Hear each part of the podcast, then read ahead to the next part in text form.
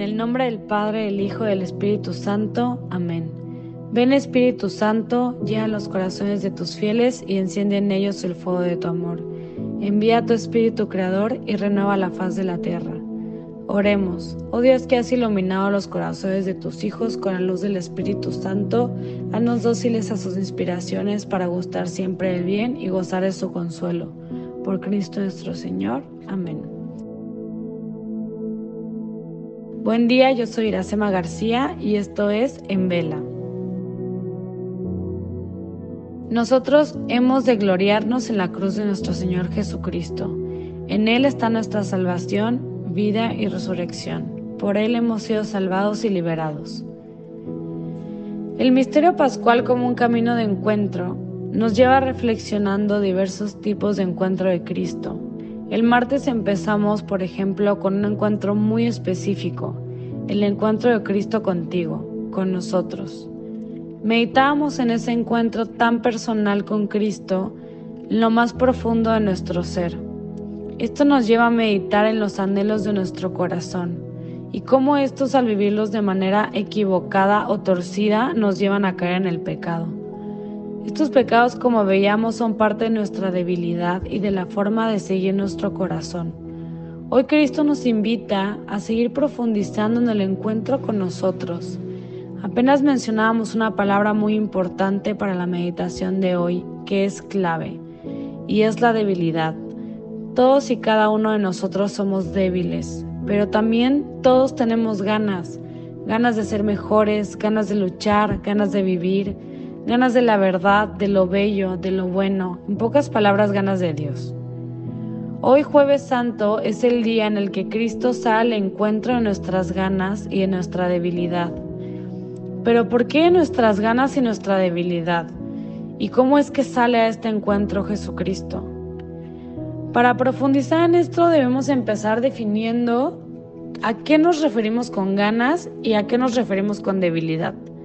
Las ganas son ese empuje natural que todos tenemos por ser mejores, esa naturaleza dentro de nosotros que nos atrae a la lucha.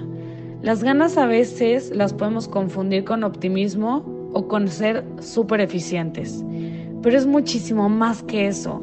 Las ganas que tenemos por ser más son ganas que nacen de nuestro ser imagen de la Trinidad. Estas ganas de las cuales a veces no somos conscientes, pero siempre están dentro de nosotros. Cristo en el Evangelio nos dice, sean perfectos como el Padre es perfecto.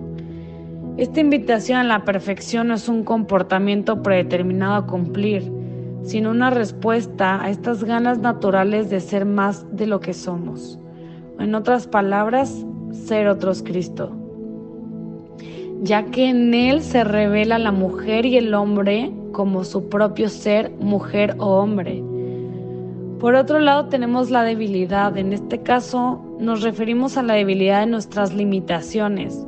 Cuando meditamos lo que decíamos de las ganas, es imposible que no pensemos que también nuestra falta de fuerza nos puede desanimar muchísimo.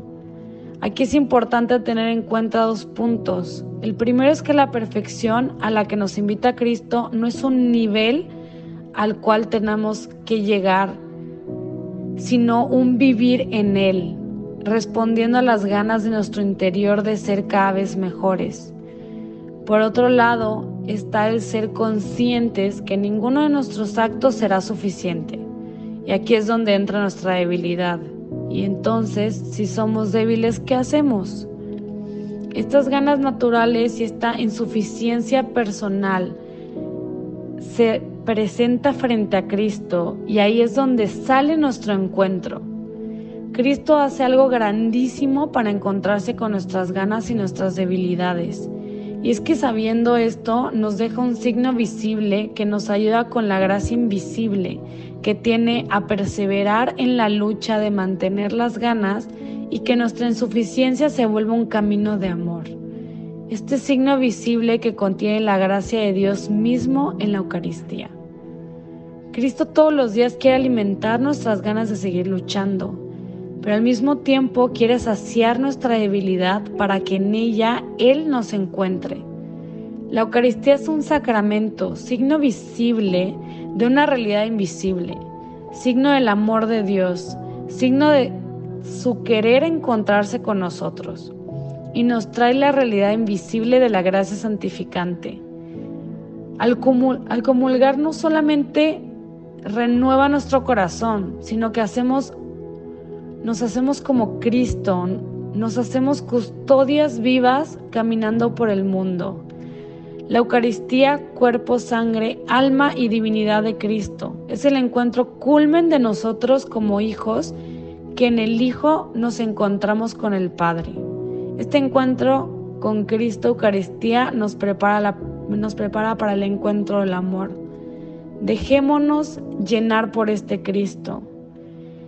A veces hemos escuchado que Dios no nos da las batallas que no podemos cumplir, pero eso es una mentira. Dios nos da batallas que no podemos cumplir para que nos demos cuenta que nuestra debilidad es gigante, pero con Él tenemos la gracia de salir adelante de su mano y solamente así nos podemos dar cuenta que solos no podemos, que nuestra miseria es muchísimo más grande que lo que nosotros podemos hacer por nuestras propias manos y nuestras propias fuerzas.